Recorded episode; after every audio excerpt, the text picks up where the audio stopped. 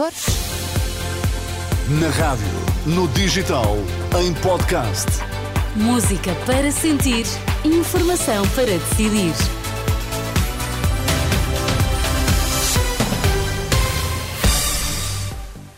Vitor, quais são os temas em destaque agora a esta hora?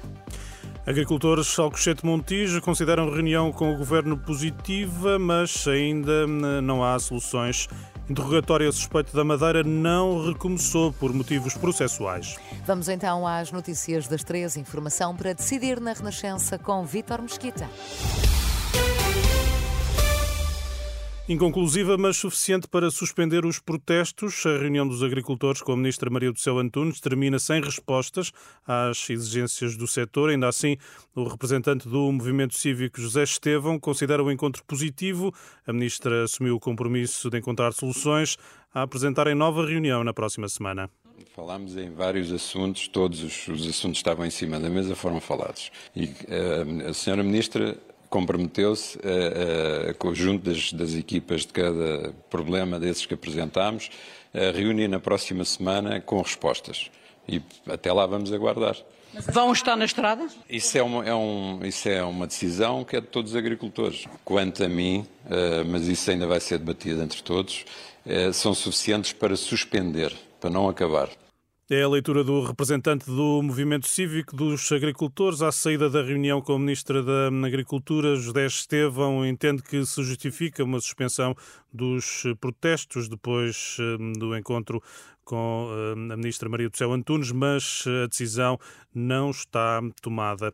Esta hora, os agricultores que bloqueiam a Avenida Fernão Magalhães em Coimbra estão reunidos eh, com a ministra Maria do Céu Antunes por videochamada.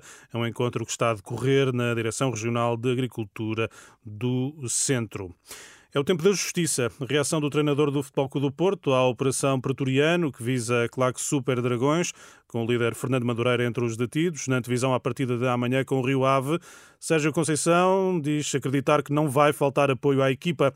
Sobre o caso, diz esperar pelos tribunais. Neste momento, a justiça, eh, em todos nós confiamos, para saber o que é que, o que, é que, o que, é que as pessoas fizeram ou não. Eh, agora, o apoio, o apoio é algo vem de dentro, é algo intrínseco dos esportistas. Não, não, não, é verdade que o líder da, de uma das claques poderá não estar uh, no jogo. Uh, nós queríamos que tivesse toda a gente, todas, todas as pessoas que amam o Futebol Clube Porto, o treinador do Futebol Clube do Porto, Sérgio Conceição, prosseguem os interrogatórios aos detidos no âmbito da Operação Pretoriano, no Tribunal de Instrução Criminal do Porto.